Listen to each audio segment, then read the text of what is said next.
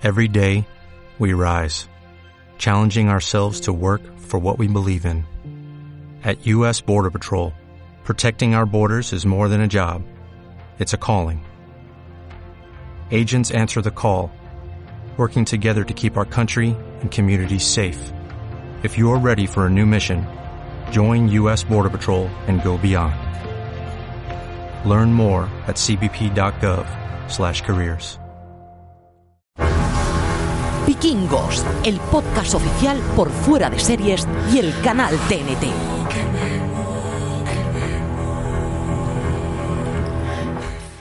Hola a todos y bienvenidos a Vikingos, el podcast oficial donde analizamos la sexta temporada de Vikingos con episodios de recap semanales. Yo soy Francis Barba Poblada Raval y en esta aventura podcastera me acompaña María la Escudera Santonja. Hola, ¿qué tal el Yule? ¿Qué tal las Navidades? Feliz año. No sé los vikingos si hacían el año nuevo en enero, pero feliz año. Y Richie Perillafina Fintano. Esta me gusta más. Esta te ha gustado, Este ¿eh? apellido me gusta más. Además vais como en, en pareja, en consonancia. Claro, claro. Vamos en, en dúo- Somos de- del mismo clan. Sí, somos de, descendientes de, de Harald. Claro. Pelo hermoso. bonito, claro. Es un, es un clan en el que se hacía mucho énfasis en el pelo corporal.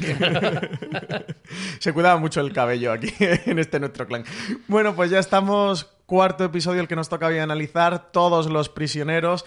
Episodio emitido anoche, martes 7 de enero a las 22.05 en canal TNT. Como tú comentabas, María, hemos tenido un parón, dos semanitas de vacaciones de vikingos por este Yule, por estas navidades vikingas. Y Pero bueno, de regalo de Reyes Magos casi ha llegado el nuevo episodio. De regalo de Reyes tenemos cuarto episodio, porque además el tercero nos dejó en un gran cliffhanger con a ver qué ocurría con Björn. Richie, ¿qué te ha parecido este cuarto episodio? Pues, eh, claro, después de dos semanas sin episodio lo coges con muchas ganas y, y la verdad es que, a ver, me ha gustado bastante, aunque veo que se ha frenado un poquito el avance de, de las tramas. Así como en los tres primeros episodios yo creo que las tramas avanzaban bastante, o sea, dan pasos hacia adelante bastante grandes. Así como en la Rus de Kiev sí que parece que avanza un poco más, que se empiezan a ver un poquito las intenciones a Ibar, en el resto eh, como que se han estancado un poco y pero bueno, tenemos acción, tenemos bastantes eh, cosas que plantan para los próximos episodios, por ejemplo en la trama de Bior. No sé, creo que... Bueno, y en la de Ibar también. De hay claro, semillas claro. importantes. Por eso, por eso, como digo, en este pasa poco, pero se presentan cosas para los próximos. Sí, yo creo que es- estoy de acuerdo con Richie, que, que a lo mejor no avanza tanto, pero resuelven cosas que ya hemos visto, como el ataque a la aldea de la Guerza, y plantan cosas que, bueno, que a mí, por ejemplo, me ha sorprendido en la Rus de Kiev. Eh, hemos hablado de que Oleg y Ivar eran muy colegas y que probablemente iban a aguantar ese buen rollismo durante muchos episodios, que probablemente poco, ¿eh? esa discordia la íbamos a ver pero más adelante y ya aquí en este cuarto episodio hemos empezado a ver cómo Ivar mm, empieza ya a eh, pensar más en él y en, en jugar sus fichas, cosa que por otro lado predecíamos, pero a, a mí sí me ha sorprendido que fuera tan pronto. Sí, yo creo que este cuarto episodio venimos de tres que han abierto una sexta temporada muy convulsa, donde después de todo lo acontecido en, en el final de la quinta había que reubicar las piezas y sí que tengo la sensación con este cuarto episodio que es el del típico, ¿no? De una serie de frenar un poquito, de volver a situar todo y mm, comenzar nuevas tramas o empezar a, sembrar semillas de lo que vamos a ver en los episodios 5, 6, 7 y ya nos, nos irán enfocando hacia el final de temporada porque estamos casi, casi, casi ya en el, en el Ecuador de esta primera parte de la sexta temporada de Vikingos.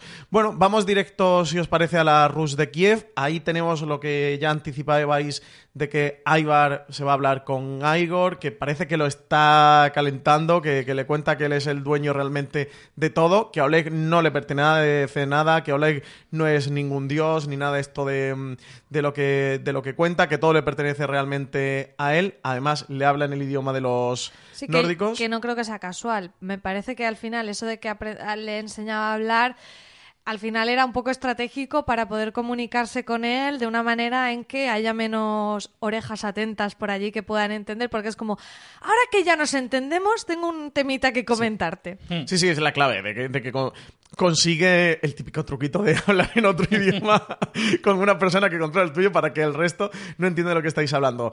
Eh, parece, Richie, que la amistad aquí de Ivar con Oleg y este punto de atracción se está convirtiendo en amor fatal, ¿eh? que no va a acabar bien, como ya adelantábamos en el tercer programa.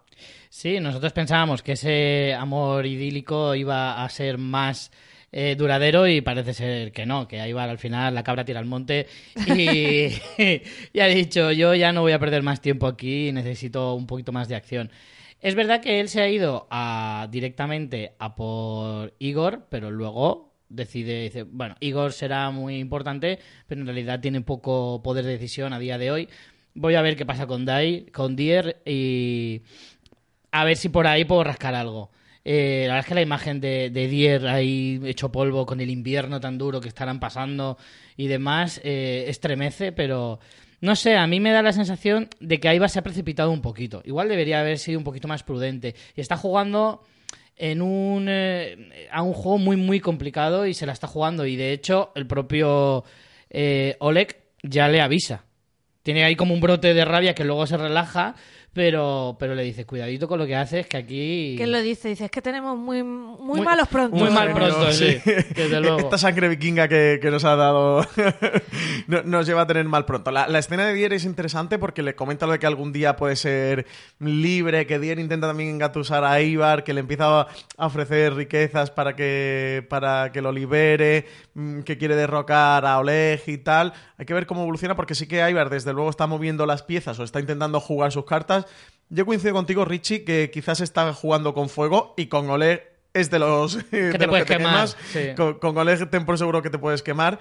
Y Ibar no sé hasta qué punto es inteligente moviéndolo y, y en qué puede desembocar todo esto. Porque tenemos la parte con Igor, tenemos la parte con Dier y bueno, tenemos esa escena, María. mm, potente ese choque de trenes entre Ivar y Oleg, entre el descendiente de, de Odín y el, y el profeta, en el que Oleg directamente le dice, como me traiciones, voy a meter tu cuerpo sin huesos en el ataúd de mi mujer. O sea, aquí los malos pronto se solucionan Sí. de mala Lo de manera. mal carácter igual se le queda corto. Sí, sí. Eh, lo Es que ser un poco condescendiente decir que Oleg tiene mal carácter. sí, la verdad que sí. En esa escena, a mí lo que me sorprendió es que realmente Ivar tampoco va. Eh, o sea, está conspirando, pero a la vez es bastante explícito. Cuando Oleg le da la noticia de que realmente ya ha llegado el momento en el que tiene más o menos bajo control, ha capturado ya a Dier, tiene a Igor bajo su tutela, ha llegado ya el momento en que él se siente seguro para hacer ese ataque a Escandinavia, de retomar eh, eh, la idea de conquistar las tierras de origen vikingo y demás. Cuando le dice eso, que es como la buena noticia, realmente Ivar es muy explícito diciéndole sí, pero a mí no me gusta nada esta idea de que me vayas a poner a mí de marioneta y demás. O sea, que, que está conspirando, pero a la vez le está diciendo claramente, eh, no te creas que yo mm, estoy de acuerdo con esto o, o le hace explícito de perdona, yo sigo, vuel- vuelve a repetir como decías Francis lo de soy hijo de Odín y, y- y le dice muy claramente de no me voy a conformar con, Sí, ser tu con títere, ser tu, títere que me manejes. Al final es una confrontación muy directa porque está diciendo tú quieres conquistar una tierra para hacerte para hacerla tuya y yo te estoy diciendo a la cara que yo eh, no, no voy a renunciar a, a ser el, el rey mm, real de eso, no un rey marioneta. Sí, además, a mí me sorprende que efectivamente sea tan claro y directo. Porque al final es como si tú lo entiendes, o sea, si, si entiendes la personalidad de Oleg, lo lógico es que le diga, oye, mira, es esto o nada, ¿sabes? O sea, sí que es cierto que a lo mejor por el cierto cariño que le ha cogido, como que le da una segunda oportunidad eh, al decirle, a ver, esto es lo que hay y si no, cuidadito que te vas a la tumba. Pero, pero Oleg ya debería de empezar a tener la mosca detrás de la oreja. Y, de hecho yo creo que la tiene, porque en el episodio anterior cuando le dice al, al guardia, oye, vigila aquí, ¿qué está pasando? Eh, y vigila muy bien a- al niño y demás, eh, ya se lo insinúa. Pero eh, es ese doble juego que se hace demasiado explícito en este episodio y, y que de hecho nosotros ya habíamos comentado en episodios anteriores eh, que costaba creer que Ivar iba a aceptar ser un rey manipulado realmente. Sí, la escena esta de, de Ivar es verdad que es muy imprudente al, al estar tejiendo estos planes bajo cuerda Oleg, al luego enfrentarse directamente a él, pero es que también, si no, no sería Ivar. O sea, Justo, es que. lo- me lo acabas de quitar de la boca. O sea, es que realmente es muy coherente con el personaje. Sí. Ivar no ha sido una persona que no vaya de frente. Es, es como, es pura pasión, es impulsivo y, y no tiene esa cabeza. Entonces, como.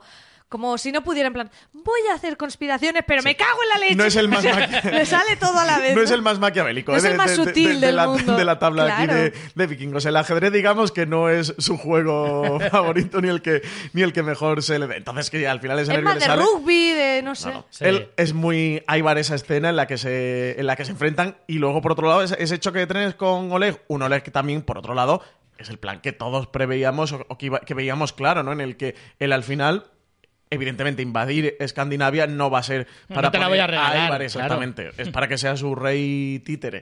Hay que ver cómo se va a suceder todo esto porque sí que Oleg parecía que podría ser esa punta de lanza, esa punta de entrada de Ivar para recuperar Kattegat, para que el ejército de, de la Rus se enfrentara a Bion y sus tropas. Pero habrá que ver todo este divorcio cómo se maneja. Pero a mí me parece muy poco inteligente por parte de Ivar porque eh, lo estás desvelando demasiado rápido. Yo lo que creo que hubiera sido más Y inteligente... no tiene nada. Es como te estoy revelando Claro. mis cartas Que cuando no Oleg tengo ninguna fuerza. Claro, ya estás poniendo sobre aviso a tu enemigo de lo que tú quieres. Entonces ya le estás avisando de que es posible que le traiciones. Ahí lo que tenía que haber hecho Ivar, efectivamente, es no ser tan impulsivo y coger y decir, bueno, primero conquistamos, que me ponga a mí de rey, yo reúno mis ejércitos y ya luego me revelo. Claro. ¿Me entiendes? O sea, cuando, cuando tú tengas algo con lo que traicionarle, entonces sí. Pero al final opta por una vía más eh, rápida, que yo creo que lo que le pierde a Ivar es la impaciencia, eh, y se va a, a Dier a ver si con él eh, eh, consigue algo. Pero así lo estás haciendo antes de conquistar Kattegat. Primero tienes que derrocar a Oleg y luego tienes que conquistar Kattegat. Yo lo que creo es que no quiere que Oleg conquiste, no, no llegue a Noruega. Lo que quiere es ir, ir directamente él con todos los ejércitos de Rusia.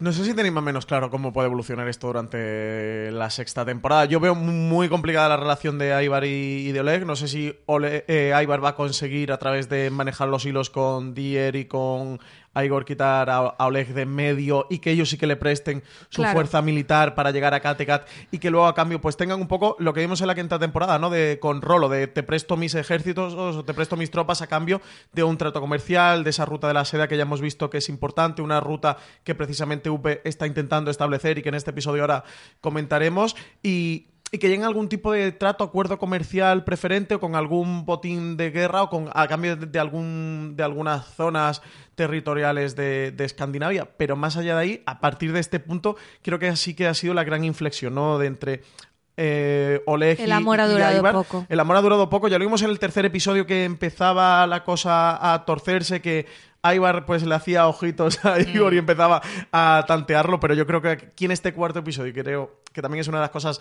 más interesantes que nos dejan para el futuro de, de esta trama en Vikingos, el episodio es que el- la ruptura sí que se ha producido y veremos a partir de aquí cómo caminan juntos. Yo creo que efectivamente lo que va a hacer es aliarse con Dier porque al final le interesa. Dier no tenía eh, aspiraciones de conquistar Escandinavia. Dier siempre había puesto su mirada en el este. Entonces, puede- en la posición en la que está Dier, le puede dar eh, no palacios y mujeres como le ofrece, sino efectivamente que le ayude a liberarlo, a librarse de Oleg y que a cambio Dier le, le preste ayuda o ejército para que él recupere su trono en Kattegat a cambio eso de una de, de esa ayuda previa en la situación en la que está Dier y de luego pues acuerdos comerciales, botines de guerra o lo que sea. Pero creo que para Ivar es mucho mejor aliado Dier porque Dier no pretende quedarse con el territorio de Claro. Kattegat y Oleg sí. Sí. Y que además Ivar y Oleg son muy iguales como para que el amor. Sí. dure. Esto al final, No- no las caben dos parejas tienen que gallitos. ser complementarias, exactamente. No caben dos gallitos en el mismo corral. Son, son do- dos gallos del mismo corral y ese, desde luego, el diálogo de, de- de- de cómo se tantean con el hijo de Odín y cómo juegan a ser Dios y, y profetas y a estar tocados todos por, por un ascendiente superior al final. Esto no iba a acabar demasiado bien.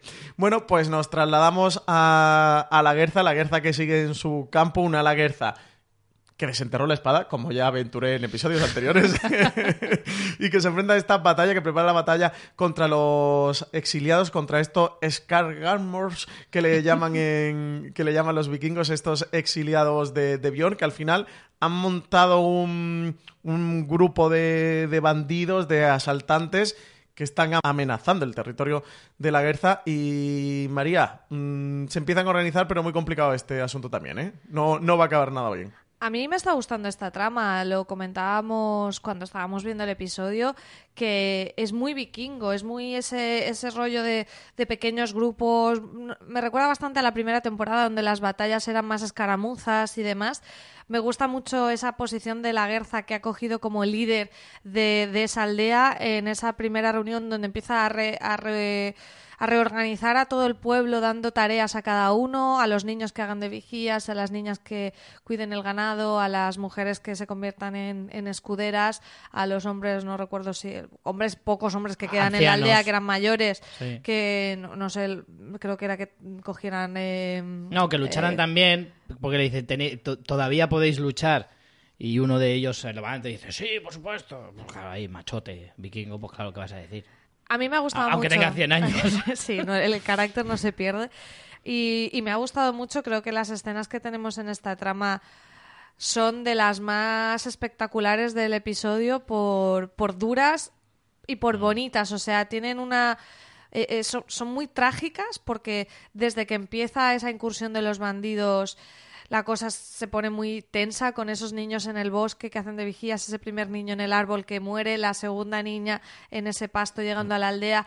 Eh, es, es como la crónica de, lo terrible que va a acabar sucediendo, que, que- que van a acabar muriendo tres niños, que luego lo veremos en esa tumba, aparte de los adultos, pero esos tres niños que mueren, sobre todo el último por la implicación en la historia, uff, es, es muy, muy duro, ¿eh?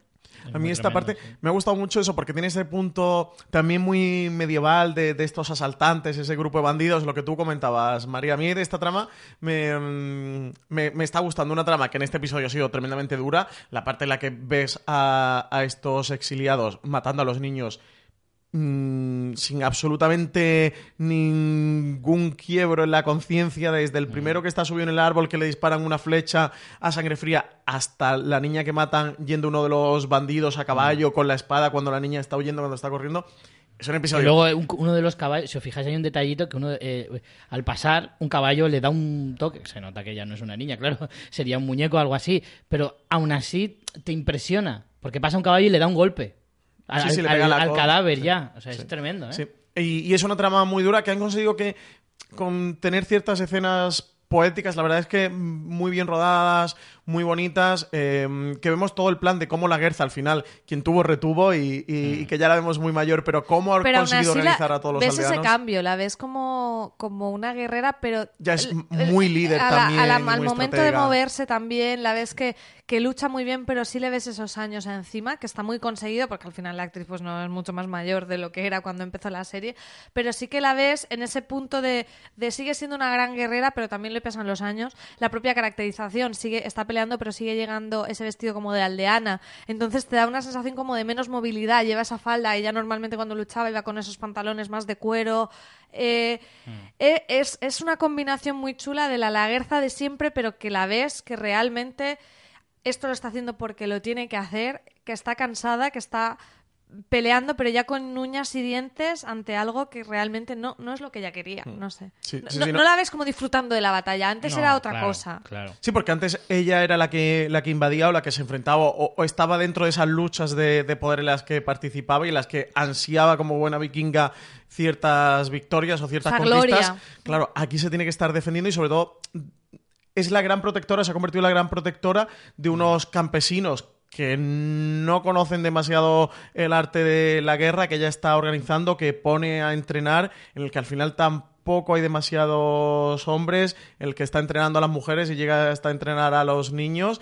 Y donde urde un plan que hasta cierta parte le funciona, la parte del granero con los arqueros también es una escena muy chula y, y que acaba trágicamente eh, al final, como tú comentabas, María empieza con el asesinato de dos niños, toda esta parte, toda esta escena, Y finalmente, con, con la muerte del hijo de Bjorn y de Torbi, que sale de su escondite, que coge una espada eh, y que intenta enfrentarse al líder de los bandidos y que este lo mata. Que recordemos que además es precisamente uno de los exiliados por Bjorn, porque había defendido, porque era uno de los lugartenientes de, de Ivar, y que Bjorn eh, exilia en contra del- de los deseos de la Guerza. Y esta trama creo que sí que va a traer cola, ¿eh? porque la Guerza Mi se teoría opuso. se va acercando. Sí, la Guerza se opuso a que esto ocurriera y al final eh, esta decisión de Bjorn le ha costado la vida a su propio hijo. Así que veremos a ver cómo acaba. Pero el encuentro entre la Guerza y Bjorn es de las cosas que empiezo a esperar con muchas ganas en Vikingos, ¿eh? porque va a haber también aquí choque de trenes. Será el momento en el que descubra que otro hijo viene en camino, quizá. ya veremos. Además del de Gunhild, que ya lo sabemos seguro. Y luego está esa parte, esta trama luego entronca con la, con la trama de, de Kattegat, en la que Gunhild tiene esas visiones y ve eh, una aldea arder y, y cree pensar que es la, la, que, la, de, la de la Guerza. Es que allí como no tienen teléfono se tienen que eh, mm, fiar Claro. de... He tenido una De visión, voy a comprobarlo. Eh, está muy curioso porque Gunhild tiene esa, esa idea, mm, ese malsana que le ronda por la cabeza, pero le dan mucha credibilidad. Ella misma dice, voy a ir a comprobarlo. Torbi se altera muchísimo, Como quiere ir para también. alterarse, claro. Sí, pero por eso, porque le dan mucha, mucho crédito a ese tipo Mm. de, de- de visiones, que además me da la sensación que cada vez tienen más peso en, en la serie también. Y, y Ubbe les, les prohíbe a ambas ir, a Gunhild por su posición como reina, que no debe ponerse, eh, exponerse a, a esos peligros, y a Torbi como su propia mujer y como un poco reina en funciones, que es lo que está Claro. pero al final eh, Gunhild mm, decide por su cuenta y riesgo irse y, y Torbi está a punto de ir con ella, pero Gunhild misma le, le intenta mm, o sea, disuadir de, de ello y Jolín... Yo creo que es en parte porque Gunhild está muy segura de lo que ha visto y no quiere que vaya Torbi por lo duro que pueda ser para ella. O sea, creo que hay un poco de lo hago más por ti que por otra cosa, ¿sabes? De todas formas, a mí en esta trama, eh, la de la guerra en general, hay una cosa que me gusta mucho y es que ellos desde el primer momento te están mostrando todo el rato el, el precio que pagan. Es decir, nosotros vamos a enfrentarnos.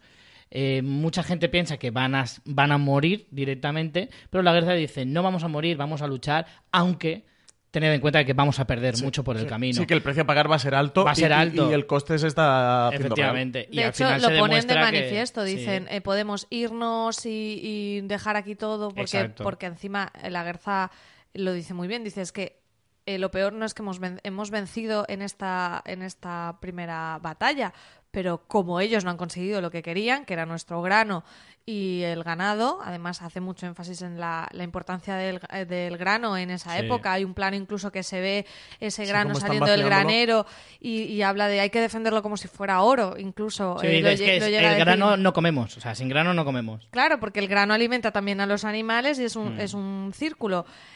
Como no han conseguido eso que buscaban, van a volver. Entonces, mm, esto va a seguir así hasta que los venzamos, no hasta que huyan, que es lo que sucede. Podemos hacer eso, con más pérdidas todavía, o irnos a vagar por los bosques o vete tú a saber.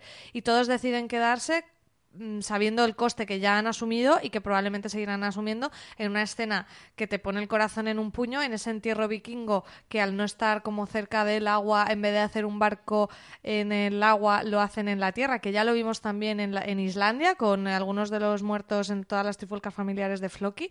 Vimos también que hacían esa- esas tumbas en forma de, de barco donde se ven esos tres cadáveres de los niños y yo no sé, adultos, por lo menos seis o siete. Y, jolín, ese discurso de, Sí, es muy emotivo, de ¿eh? el esto es lo que empieza ahora, mm, todavía nos queda más. Ostras, es, es muy duro. No sé si buscarán eh, ayuda en otras aldeas, que es algo que plantearon, pero... Yo creo que aquí con Gunhild, ¿no? Quizás es la gran baza de, ellos conseguir sí. reforzarse, porque es lo que tú comentas, los bandidos han perdido esta batalla, pero no han sido completamente derrotados. Sí que mueren varios bandidos, pero también Tampoco han muerto tanto varios. coste, o sea, tampoco han tenido tanto coste en vidas los bandidos, yo creo. Sí, bueno, no, no, te creas, eh, han palmado más bandidos que los de la aldea, yo creo, ¿eh? ¿Sí? Al menos Sí, por, por en esta, imagen se parece. Sí, por, por esta jugada que le hacen con lo del granero, con los, con los arqueros, que sí es verdad que con los Es escudos consiguen librarse, pero it's a trap, que dirían en, en Star Wars. Y, y sí, pues le, le- le tienden esta trampa. El discurso es muy emotivo, es muy bonito. Eh, la imagen es poderosa, los cuerpos amortajados. eh, en- La niña diciendo, no me quiero ir, me quiero vikingo". quedar aquí con mi hermano. Sí, por favor, sí, sí, por favor. Muy triste, muy triste esto que ocurre. eh, pero desde luego una trama interesante, yo creo que con Gungil, que además es una Gungil que se ha puesto un traje de guerrera que lo Ya mola ves. todo. Menudo pelazo le han puesto, tiene un broche en, en la frente de de Mm. plata que es precioso. Y la armadura, esa armadura, traje que, mm, que lleva de, de guerrera es brutal.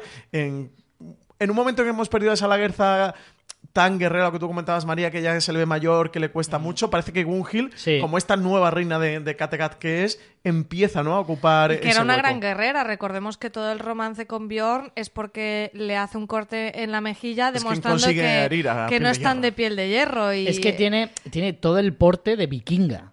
O sea, y no de vikingo, de vikinga. O sea, porque es una tía así grande, muy alta y se la ve poderosa. ¿Sabes? Que realmente la ves y encima, si tú la, la pones en la figura de como reina, es que, claro, son tan agradecidos los vestuarios de rey eh, en los vikingos y de la realeza. y Son muy dices, "Ostras, favorecedores. Si quieras que no, pues también hace.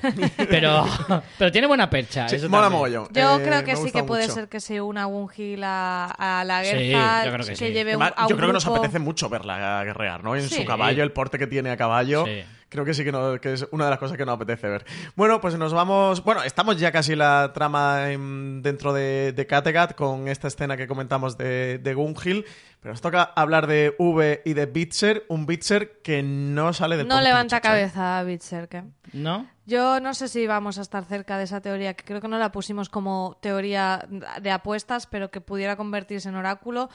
No sé si va a ser eso, pero camino de recuperarse no está, ¿eh? Sí, sobre todo los ojos, ¿eh? Eh, ca- cada vez se le están La inyectando más conjuntivitis- Esa conjuntivitis va no peor. tiene buena pinta. Va Para peor. nada. A mí me dio pena porque, bueno, V es gran adorado por este, este podcast, por los tres participantes. Team V. Y aquí es verdad que le da esa oportunidad, va a decirle, eh, vas a liderar esta expedición. Bitzer se emociona mucho porque es como, jolín, me estás queriendo ayudar, o sea, no, no se pone a la defensiva, no, no le dice no soy capaz, valora mucho el gesto, pero es verdad que mm, en- el nivel de adicción que tiene cae, de hecho tiene un, un- un mono terrible que está ahí encerrado y, y no lo puede sostener.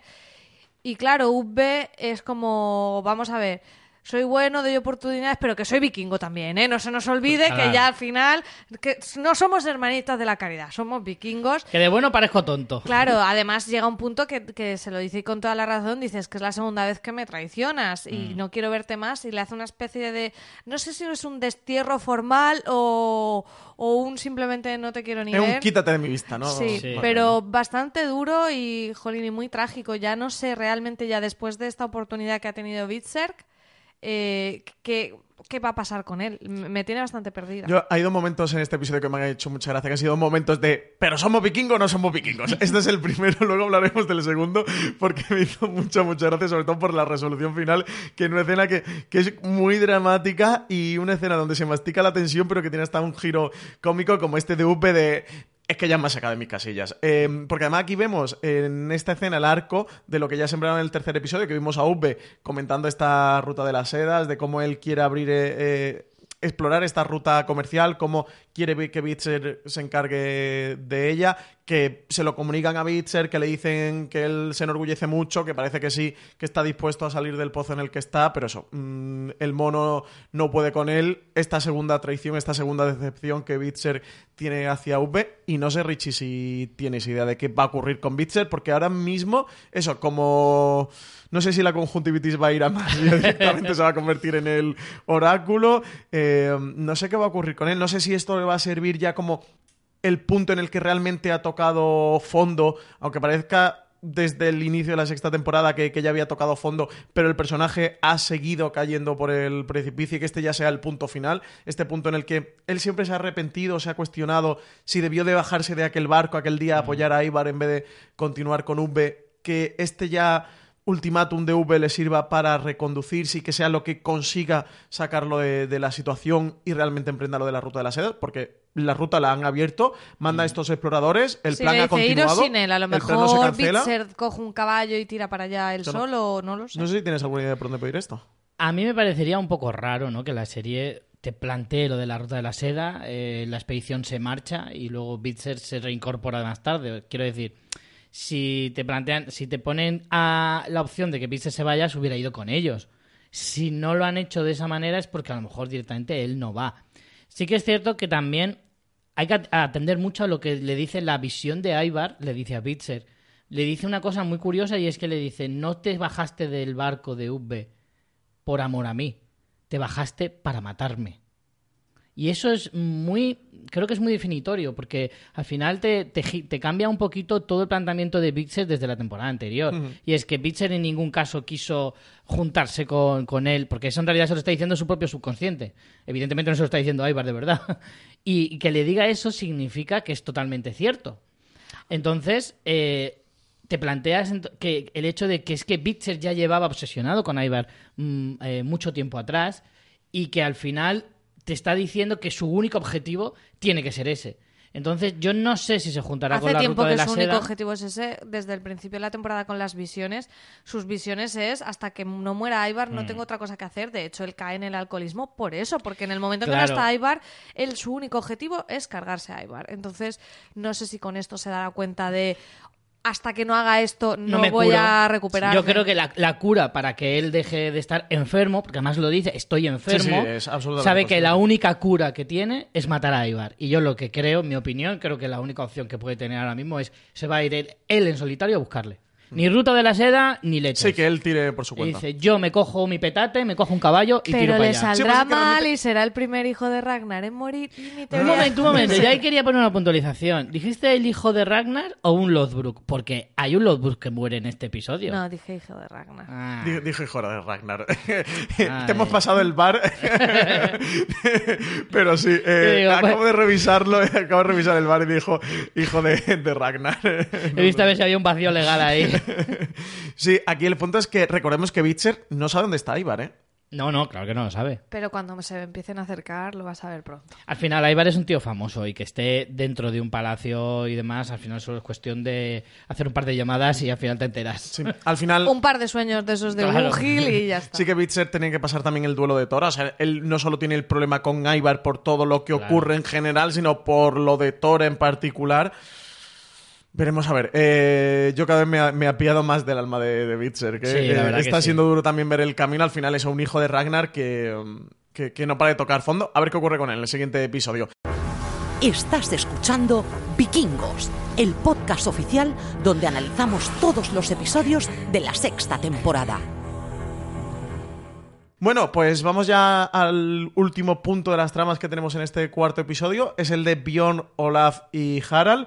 Un Bjorn que nos dejó el cliffhanger en el tercer episodio de, de ese intento de, de asalto, de, de batalla, de guerra contra el rey Olaf para recuperar, para conseguir mm, sacar de la prisión a, a Harald. Una batalla que vimos que fue un plan desastroso de Bjorn y que consiguen hacerle este encierro en la bahía con, con el fuego que no sabíamos cómo se iba a poder resolver y han decidido directamente, hay corte y vemos a un Bjorn que está en el campamento, que, están, que consiguieron replegarse, pero que también los han cercado, están cercados por el rey Olaf y en unas condiciones muy difíciles para negociar.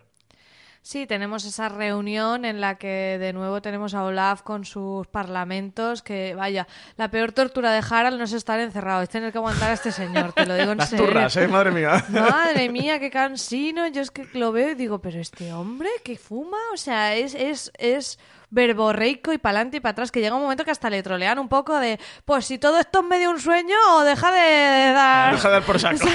vete a dormir. Si todo esto es un sueño, vete a dormir. Sí, sí, sí. Una lástima que no salió el carcelero Richie que tanto te Sí gusta. salió. Sí que sale, sí que pero sale. muy poquito, Sí, no pasa es que tiene no. protagonismo en esta ocasión. Sale Canuto, nuestro amigo Canuto. Canuto, sí, Canuto el Grande. Y a mí es, es una trama que me gusta cómo se ha resuelto. Es verdad que va a fallar la teoría de Francis de que Ketil Narichata morían en la batalla contra Olaf. ¿Por qué? No va a haber batalla contra Olaf. No lo sabemos. Hombre, estáis No. votando, yo creo que. Esta- no la tienes complicada, me Esta ya parece. está mal. Eh, Esta se, se está truncando. Bueno, es que contemos el- la propuesta que le hace Olaf a, a Bjorn y a Harald. Un Olaf que, mm, que sí que es verdad que tiene este punto. eh, Místico, místico, era el Buda, ¿no? teológico, sí, que era el Buda y tal, pero que le plantea algo realmente visionario y revolucionario. Al final le plantea, lo que le plantea a, a Bjorn es que, mm, lo, que entre ellos se están matando, que, que hace falta unir a toda Noruega porque los vikingos se están matando entre ellos, que necesitan ungir a un rey que sea capaz de unirlos a todos y se lo ofrece a Bjorn, no se ofrece él, no, no les ofrece de, oye, vamos a cerrar todos un acuerdo en torno a mí, sino que él directamente le cede el poder a, a Bjorn para es que se curioso este cuando de justo lo que él ha hecho es robar otro reino a otro y es como que yo he hecho esto que es lo que me tocaba, pero realmente me doy cuenta que esta dinámica no es beneficiosa para nadie. Pero todo esto viene porque Bjorn le dice una cosa también muy importante y es que le dice, a ver, porque Olaf se siente muy crecido cuando le dice, tengo a este encerrado y a ti te tengo sitiado.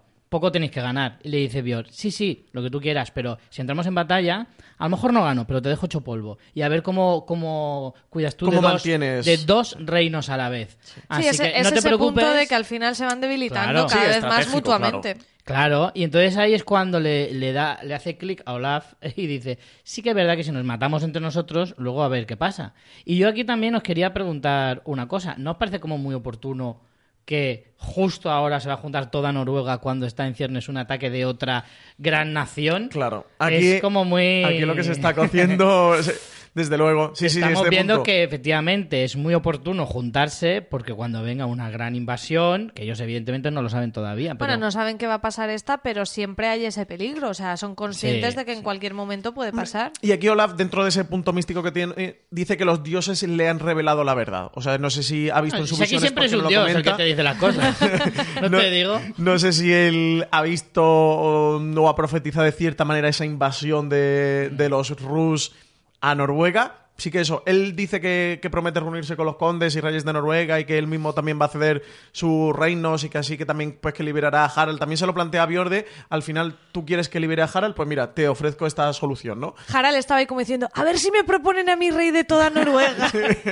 Sí, porque se le ve con muy contento con la Ni, propuesta de ni Olaf. por carambola le toca a Harald, ¿eh? ni al pito pito gorgorito. A ver, entre todos los condes y reyes, ¿quién le toca ser rey de Noruega? Le toca al pobre rey. Le faltó preguntar. Entonces, vamos a ver, en la línea sucesoria, ¿a mí qué puesto me toca? ¿Cómo quedo yo? Sí, porque con Ivar más o menos lo tenía claro, pero desde entonces ya se le empezaron a desmoronar los planes. Está resignado ya El el pobre pobre. Sí, sí, sí, sí. eso. Se Oye, le muy están bien. borrando hasta los tatus de la cara. Sí, oye, pero está muy bien conseguida el el estatus de demacrao. O sea, Sí. está, se le nota que ha estado encerrado, que se le ve como más delgado, Muy más delgadito, chupado. Sí, sí. Está ya pelo churretoso, más que cabello Sí, hermoso. sí, sí. Está ya Harald pelo churretoso, el pobre. Eh, tenemos antes, bueno, antes de esta escena tan Final, importante que hay sí. que ver, que además es la escena con la que con la que cierra el episodio, que parece que Bjorn que acepta el plan de Olaf, que decide. Un poco ñaga re- regañadientes. ¿eh? Dice, bueno, venga, seré rey de Noruega, vale. Porque, solo porque tú me lo pides. Y porque los dioses te lo han revelado, que si no, eh, habrá que ver. Esta es de las cosas que más ganas tengo de ver del próximo episodio, a ver cómo se resuelve todo esto. Oye, sería muy potente tener avión a un hijo de, Sí. de Ragnar como rey de Noruega. Sería muy, muy potente. Lo que yo no sé es, teniendo por debajo a gente como Olaf o el rey Harald, ¿cómo puede acabar Bjorn? eh? Un Bjorn que no quería el reinado de Kattegat y al final se va a enfrentar a reinar toda Tela, Noruega. ¿eh? Tela. Tiene un poco complicado. Pero tenemos esta escena eh, de Björk con, con Ketil, una escena que se tenía que, Sí. que producir, una escena en el campamento, cuando están rodeados en el campamento, se acerca así un poco a la tienda de, de Ketil Mm. a ver qué ocurre por allí. Eh, Ketil le cuenta lo que ocurrió en, en Islandia y tal. Mm. Mm, dice pues que alguien tuvo que matar a Floki y esconder su cuerpo porque evidentemente no ha podido desaparecer y dice que, que no es propio de, mm, de Floki. Björk lo sentencia directamente diciendo que hasta que aparezca el cuerpo de Floki o aparezca él eh, y que confirme su historia, Tú que, eres pa- su asesino. sí. que para él es su asesino y Ketil le pone así cara, le frunce el ceño vikingo de... Mm. Que sé dónde vives, sé en qué tienda está durmiendo todas las noches. Habla, habla solo.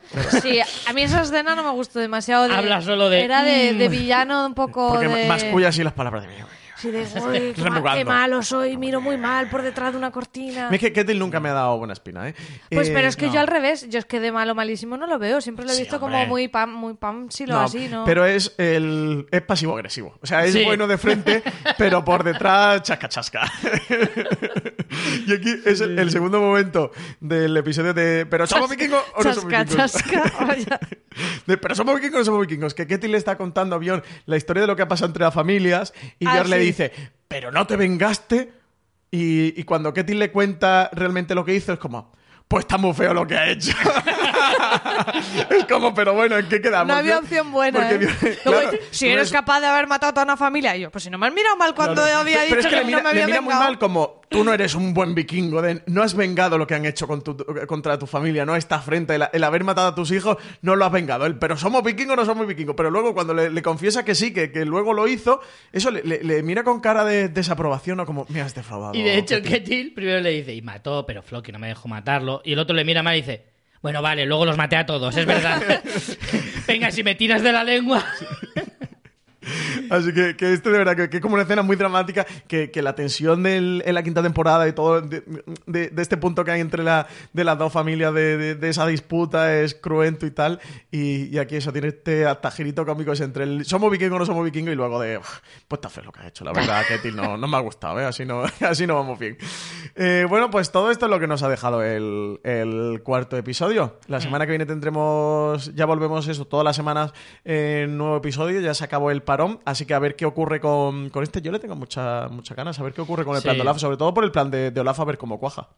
Sí, yo también. La verdad es que, como decíamos al principio, eh, se han sembrado muchas cosas que pueden eh, ser muy relevantes para el transcurso de toda la temporada. Realmente, eh, una traición de Ivar o, o que Björn se convierta en rey de Noruega, ostras, si eso no es trascendente, eh, ¿qué lo puede ser? Sí. sí, sí. María, ¿tú qué esperas para el quinto episodio? Eh, me gustaría que con Bitzer ya eh, se, se fuera ya vislumbrando un poquito mm, qué va a pasar con él. O sea, no me gustaría que siguiera con el tema de estoy fatal, estoy fatal. Me gustaría eso. Me gustaría mucho que Gunhild se una al equipo de guerreras de la Guerza. Y yo sigo esperando que salga Wessex. No sé si no Es va a estar en toda la temporada, pero es- eh, creo que, que sí que es verdad que se ha sustituido un poco toda la parte de Wessex por lo de la Rus de Kiev, pero no sé, no, a- me gustaría a lo mejor que de, de cara a mitad de temporada apareciera para al menos en el, en el cierre final tener un poquito del príncipe Alfred, no lo sé, me, me gustaría. Y yo creo no tiene pinta, ¿eh? pero me gustaría. Y yo creo que más pronto que tarde veremos a Floki ya. Porque yo- También es otra de las cosas que se han quedado ahí pendientes. Sí, sí, sí, yo creo que va a ser más pronto que tarde. Sí, yo al Real Alfred lo echo bastante de menos. Lo de Wessex, creo que no es casual de que no esté saliendo ahora. Por eso, lo que tú decías muy bien, María, la, toda la parte que ocupaba dentro de, de la trama Wessex durante la quinta lo está ocupando en esta sexta la Rus de Kiev. Yo creo que Wessex, y mira que tengo ganas que aparezca ya, creo que no va a aparecer hasta que mm, Ubbe y a, y a Bjorn no le haga falta para luchar contra la Rus de Kiev. Creo que como van a volver a enlazar la trama de Uh, Wessex... como- es que como aliados, ¿eh? Sí, se monta en un Dracar, viaja a Wessex y le diga, Rey Alfred, que necesitamos una mano, que vienen aquí los de, los de la Rus a invadir Kattegat. Creo que va a ser el punto de, de conexión. Me gusta. em, ¿Te lo apuntas como oh, Sí, teoría? está- está- está- Podría ser otro posible destino de Bitserk. Que al final se acabe recuperando más o menos. No tendría mucho sentido con lo que hablábamos antes de que él lo que necesita es. Y no acabó muy bien por. Wessex. Tampoco no, no le tienen especial buen recuerdo, ¿no? A lo mejor eso, como no se ha ido a la ruta de la seda. De vacaciones. Al final Vacaciones en Wessex. Como yo no puedo ir, Upe le dice, pues vais tú y diles que vengan para acá. Podría ser, pero como mi teoría es que él, él se va a ir a por Ivar. Como ya estamos por ahí, por ahí, vamos a la primera de las secciones de Vikingos, el podcast oficial. Vamos adelante con La Cueva del Oráculo.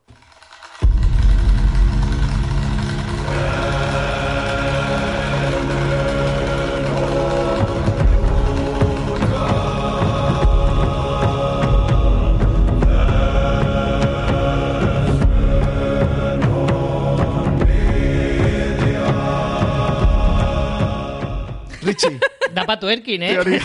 La- la- estaba aquí haciendo calentamiento vikingo. Tenemos que grabar un día eh, para un stories o algo para poner en, en redes eh, los bailecitos que nos Los marcamos que hacemos en las sintonías de la suenan las sintonías. Yo para mí la cueva del oráculo es eh, el CrossFit vikingo. Hago aquí sentado en la silla CrossFit vikingo. Richie, eh, tu predicción para los próximos episodios. Fu, se me han ocurrido dos bastante buenas. Eh, venía, venía en blanco a la grabación, pero ahora de- eh, hablando, hablando, se me han ocurrido dos muy buenas. Y no sé por Pero solo vale una, decidirme. ¿eh? Sí, Que sí. solo te va a dar un punto. No sé por cuál decidirme, pero bueno, creo que voy a ir a la que creo que es más probable. Y es. eh, ¿A tirar a tablero vamos? mm, pues mira, No, no, no, no, creo no, que no. sea tanto tirar a tablero, ¿eh? Yo creo que Igor morirá a manos de Ivar. Uh, esa es muy buena. chula. ¿Por qué? No, no O sea, está en justifícala. tablero. Justifique su respuesta. Creo que cuando consiga derrocar a Oleg, su único problema. Dier no es un problema para él. A Dier prefiere tenerlo de aliado, no, no creo que ni necesite ni matarlo. eh, para hacerse con sus ejércitos. Pero bueno, si se lo tiene que cargar, se lo cargará y no tiene ningún problema. Pero una vez derrocado Oleg, el único que le puede arrebatar el poder de todos esos ejércitos y demás es Igor. Y yo creo que se lo está camelando para llevarse a su lado, pero cuando llegue el momento de la necesidad, Ibar es Ibar y va a decir, me sobras, lo siento. Pero ¿no crees que, que Igor puede ser e- ese punto al final débil que sí que Ibar puede manejar como títere que crea que puede Pero al final manejar y bueno pues tiene el poder y representa es al final el símbolo de poder de la Rus de Kiev y algo que él puede manejar que con Oleg es justo lo contrario que le pasa que Oleg se le escapa de su dominio y su control no sé yo a Igor sí que lo veo Es que como, como- ese títere que Como para Igor. Ibar tiene esa falta de autocontrol, yo creo que en un momento dado dirá, "Uh, me lo cargo. Y ya Sí. está. Mm, es buena, es buena. Mm. Sí.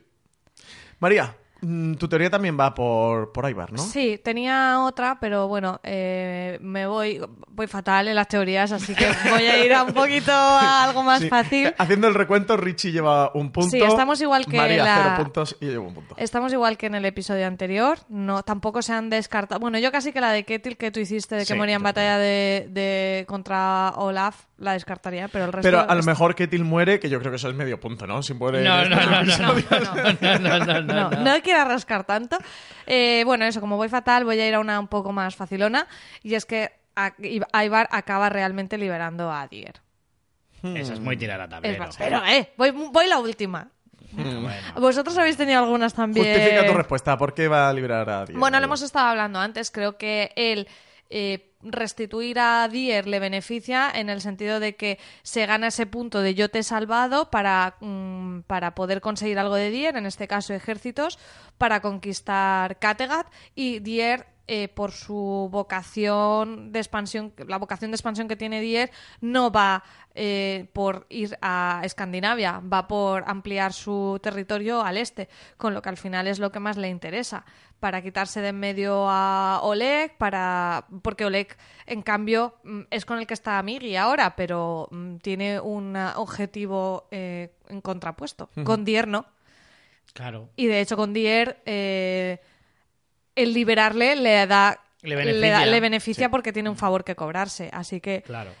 Y aparte ya hemos visto ese primer acercamiento de tanteo, con lo que yo creo que puede ir por ahí. No sé muy bien cómo lo harán, porque una cosa es que liberes a Dier y otra cosa es a quién es fiel el ejército y demás. O sea, eso es como la, eso es la punta del iceberg de, de todo lo que tendría que hacer, pero yo creo que lo va a hacer. Pues mira que yo tenía mi teoría sobre lo del rey Alfred y la Rus, pero me lo voy a guardar para más adelante, porque ya que estáis con esta trama de, eh, de la Rus de Kiev en cuanto a las teorías y Igor, Ivar, Dier, yo voy a decir que Oleg va a morir esta temporada Eh, A ver, a ver, a ver. y que lo va a hacer a manos o urdido por Ivar. Eso es un poquito amplio, ¿eh? Me parece a mí. Sí, bueno, no, No, no, está que bien, lo está mate bien. el- Pero físicamente, esta temporada o que sea- 6 o esta primera parte de la temporada. En la temporada 6. Sí, hombre. No. Sí, No, no, no, hombre. en esta primera parte, en esta Vale, primera parte. O sea que en el décimo episodio como tarde, Vale. Oleg va a morir. Yo creo que en esta primera parte Oleg va a morir. Y, y que va a ser, si no O Ibar por la él mano de directamente, o por un una- plan que él consiga urdir, pues a través de Dier o de Igor, pero que, que él es quien Joder. va a estar conspirando detrás de la muerte Es de tirar a tablero Oye, de- subido una escalera, ¿eh? Oleg. ¿Sabes qué molaría? Que muriera envenenado y esta vez el profeta no lo viera. Eso sería muy chulo. Boom. Esta me gusta mucho. Pues mira, eh, lo que estaba comentando, que Oleg muere, va a morir seguramente envenenado y no lo va a ver. me gusta mucho, eh, María, me gusta ¿La, mucho. la completas? ¿La completas con lo del No, no, veneno? no, no la voy a completar. No, a porque así es más difícil. Así ya son demasiados condicionantes. Ya es triple condicionante. ¿eh? Hombre, si me dais que valga tres puntos, la pongo. No. Sí, claro. No. Vale, bueno, yo me quedo con la muerte de, de Oleg en esta primera parte de la sexta temporada, o a manos directa de, de Ivar, o por un plan directamente urdido, urdido por Me él. parece un poco facilona, pero bueno. Esta, esta es complicada, ¿eh? yo la veo complicada. Bueno, recordemos, y desde aquí insto a, a Canal TNT que nos diga cuál va a ser nuestro premio. no cuál lo va a ser el sabemos. premio. De momento no lo sabemos, sigue oculto, ¿eh? Em, para, que, pa- para que tengamos una competición sana y justa, no, no nos Sí. han dicho todavía cuál va a ser el premio. Ya no está siendo sana y justa, sin saber ni lo que nos jugamos. Si sabemos que es un viaje a, a la Kattegat real Oye. eh, para dos personas a gastos pagados, pues tú imagínate. Imagínate. Podría ser un, podría ser un Que viaje. yo lo dejo ahí como idea, ¿eh? porque nos están escuchando ahora. Yo lo dejo como idea que si nos quieren llevar a Noruega. Podría ser un viaje para tres personas y así no habría perdedores. Pero ¿somos vikingos o no somos vikingos? Vamos a ver. Bueno, ahí lo dejamos, ahí lo dejamos como idea. Eh, pasamos a la segunda sección, vamos al scroll del episodio.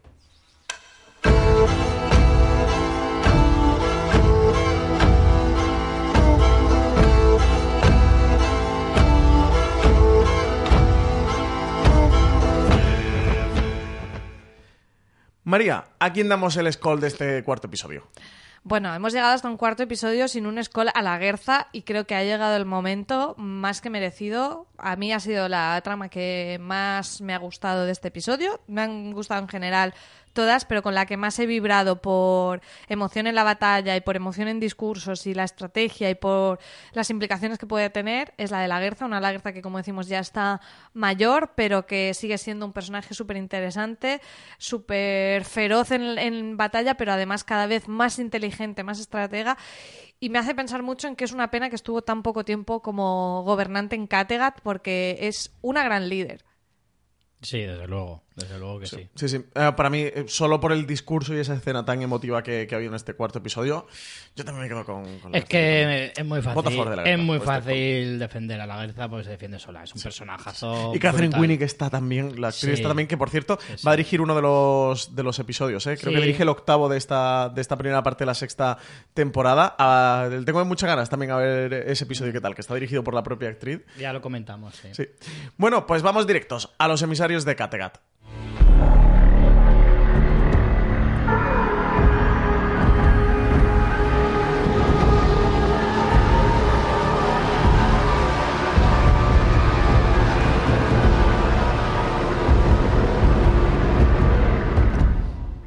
Richie, Dime. eh, por alusiones, eh, arroba Logart, eh, ¿Sí? que recordemos que Sigue nos la escribió- afrenta, ¿no? Sigue la afrenta abierta. Las heridas no se han sanado. Recordemos que arroba Logart en el anterior programa nos escribió y nos dijo que sí que vais vosotros rápidos andando a Kiev. En la propia sinopsis del episodio pone que han pasado seis meses desde la batalla. Eh, y bueno, tú, tú le diste contrarréplica y ha contestado a todo esto que ocurrió y dice, vengo a defenderme. La Esto ya sinopsis... es una relación epistolar, ¿eh? Esto ya sí. Relación epistolar a través del Twitter de Fuera de Series. Eh, dice, venga a defenderme. La sinopsis la podéis leer en Movistar y en TV Time ponía lo mismo, si no recuerdo mal. Añade, Harald está ahora un poco pelogreñoso. Mira, en el- al hilo que comentaba yo antes, pelo. ¿Eso pone la- en Movistar? ¿Tiene el pelo Y greñoso? adjunta eh, un pantallazo de, de Movistar donde aparece el episodio de Vikingos que dice: Han pasado seis meses desde la batalla de Kattegat y Bion es el rey. Oleg, intrigado por los rumores de que Ivar es un dios, decide ponerlo a prueba. Así que, efectivamente, como dice Logar, pone que han pasado seis meses, pero no dice que, haya, que Ivar haya tardado seis meses en ir andando, que era tu defensa, ¿no? Claro, claro. O sea, evidentemente aquí pone que han pasado seis meses, pero ya implica que Oleg y Ivar se conocen y ya llevan un tiempo juntos. No sabemos cuánto tiempo tardó en llegar hasta allí y cuánto tiempo lleva hasta allí. Eh, o sea, lleva ya directamente en la Rus de Kiev. Y, en cualquier caso, vuelvo a decir lo mismo que decía anteriormente. A ver, a paso carreta, evidentemente, pues igual se tarda un poquito más. No, y además que ellos van haciendo ruta, o sea que no va directo, que, que no va directo a, a, a la Rus desde Kattegat, sino que ha ido a través de la ruta de las sedas, pues parando, entendemos, por pueblos, por villas y haciendo. Yo, di- lo yo dije lo que se tarda a paso continuado, evidentemente. Y también te digo, yo dije lo que ponía Google Maps, coño. Que, que yo no he ido de a Kattegat a. Kiev, ¿sabes? Richie, reto para el próximo episodio comprobar estos Claro, datos. Claro, yo creo que, que esta frente entre el hogar y tú va a llegar con los dos haciendo la ruta a pie como si fuera el Camino de Santiago predicando. Y todo el camino, pero lo ves. Vais a hacer un, peregr- un peregrinaje desde, desde Kiev hasta Kattegat, que también puede ser un buen premio que, que nos haga TNT si, si consigues ganar como Premio o para el que pierda, no sé yo realmente para quién sería. invites al hogar a que haga la ruta contigo. Yo estoy deseando que haya más viajes en la serie para que Richie pueda decirnos cuánto se tarda en cada cosa. Eh, más comentarios que tenemos por ahí, Sí. Richie. R.O decía, había dejado la serie la temporada 4, mal. Eh, cuando supe que iban a estar eh, los tres, me soplé los 20 capítulos de la quinta en cuatro días, solo para oírlos, jajaja. Muy fan de este tridente. Pues muchas gracias, R, y muy sabia decisión haber visto la quinta Pues sí, temporada. pues sí, pues sí. Pues mira, si lo hemos animado a que, a que se Sí. una a la quinta y sexta temporada de Vikingos porque nos hemos juntado a hacer este podcast, misión cumplida. Estas cosas mola mucho. Que os hayáis vuelto a poner con una gran serie como Vikingos para escucharnos, pues más alicientes aún para hacerlo. Esto da mucha alegría. Claro. Más piropitos que nos dicen. Nimeria dice: Mi piropo para los tres es que sigo viendo la serie por estos recaps que estáis haciendo, porque hay un par de tramas que están estirando y no se agarra eso por ningún lado. Pero cualquier excusa para escucharos me vale. Guapos y guapa que sois. Jo, pues yo no pienso que estén muy. No están estirados. O sea, creo que avanza muchísimo. La, la- Bueno, al menos en lo que hemos visto, es verdad que este episodio, lo hemos dicho al principio, pausa un poco, pero no pausa eh, y no pasa nada. Como decíamos, se plantan semillas de otras cosas que tendrán que desarrollarse, si no, tampoco tendría sentido ahí todo precipitado.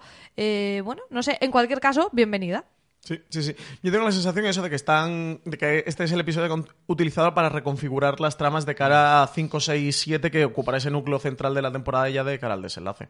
Además, es que yo creo que la estructura que tiene Vikingos de repartir la- una sola temporada en dos partes, haciendo prácticamente como si fueran dos temporadas independientes, hace que sus tramas sean más dinámicas y duren menos episodios, lo cual hace que, evidentemente, avancen las cosas más rápido. O sea que realmente yo creo que la serie lleva bastante buen ritmo. Sí, sí, sí. Yo estoy de acuerdo contigo.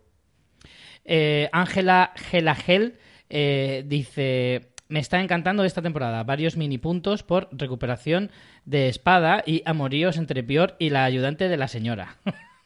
Sí, esto son nuestras eh, teorías ya cumplidas, pero nos hemos estancado un poco, ¿eh? A ver si con el quinto avanzamos un poco con si esas más- más. Sobre todo yo. sí, sobre todo tú. Correcto. Bueno, pues con esto llegamos al final de este recap del cuarto episodio de Vikingos. Si os ha gustado lo que habéis escuchado, dejadnos cinco estrellas y una reseña positiva en Apple Podcast y comentarios y pulgares hacia arriba en iVoox. Y que nos comenten del próximo episodio, de este, de lo que esperan, que nos lleguen más comentarios usando el hashtag vikingostnt, mencionándonos en fuera de series, en Twitter, también los que dejéis en iVoox también los leeremos. y arroba canal TNT. También en, Fuera de Series. Sí, dejadnos comentarios, tanto en Apple Podcast sobre qué os parece esto, qué os ha gustado. Eso sí, que dejadnos cinco estrellitas, eh, que son mejores que, que la de una estrellita sola, muy triste. Cinco son mucho más mejores. Estamos, acabamos de pasar las navidades y todavía estaréis generosos. Así que. Exactamente, como, mira, como regalito de Reyes, aquí para este, para Vikingos, el podcast oficial, para Richie, para Mary, para mí, cinco estrellitas en Apple Podcast y ese comentario positivo. Eso, dejadnos comentarios, si nos escucháis desde iVoox, eh, allí dale pulgares hacia arriba, y por Twitter mandadnos cositas. Vuestras mandadnos propias teorías, a ver cómo vais de acertados o desencaminados. Sí, sí. Podéis eh, incluso regalarle alguna a María que va un poco floja. Y- Claro, si queréis imbuiros del oráculo, escribidle a arroba maría barra baja santonja y chivale vuestras teorías. Eso, siempre con el hashtag almadilla vikingos TNT y mencionando también a arroba fuera de series y arroba canal TNT. Y recordad, aquí un poquito de, auto, de autospam, que en fueradeseries.com tenéis los recaps también de la serie. Pues sí, no, no sé si lo hemos comentado en alguno de los Sí. recaps de vikingos, eso, Sí. que Sí, Richie sí. está ahí haciendo los recaps semana a semana de todos los eh, episodios. Lo tenéis también los miércoles junto con este podcast en foreseries.com tenéis las, las reviews, esos recaps de Richie de episodio a episodio. Pues nada, recordad que os podéis suscribir a Vikingos el podcast oficial, tanto en Apple Podcast como en Evox, como en Spotify, también en YouTube, en el canal de YouTube de TNT. Si queréis recomendar este podcast a algún amigo o algún familiar que no tenga Apple Podcast o no tenga Evox, seguramente tendrá Spotify y si no, seguro que tiene acceso a YouTube, así que sepáis que ahí podéis encontrar este podcast y también cualquier reproductor de confianza. Y no olvidéis que el quinto episodio de la sexta temporada de Vikingos se va a emitir el próximo martes 14 de enero a las 10 y 5 en TNT y que al día siguiente, el miércoles 15, tendréis nuestro podcast de análisis en todas las plataformas. Y con todo esto, pues yo creo que ya nos podemos despedir brindando por un fuerte... ¡Skol!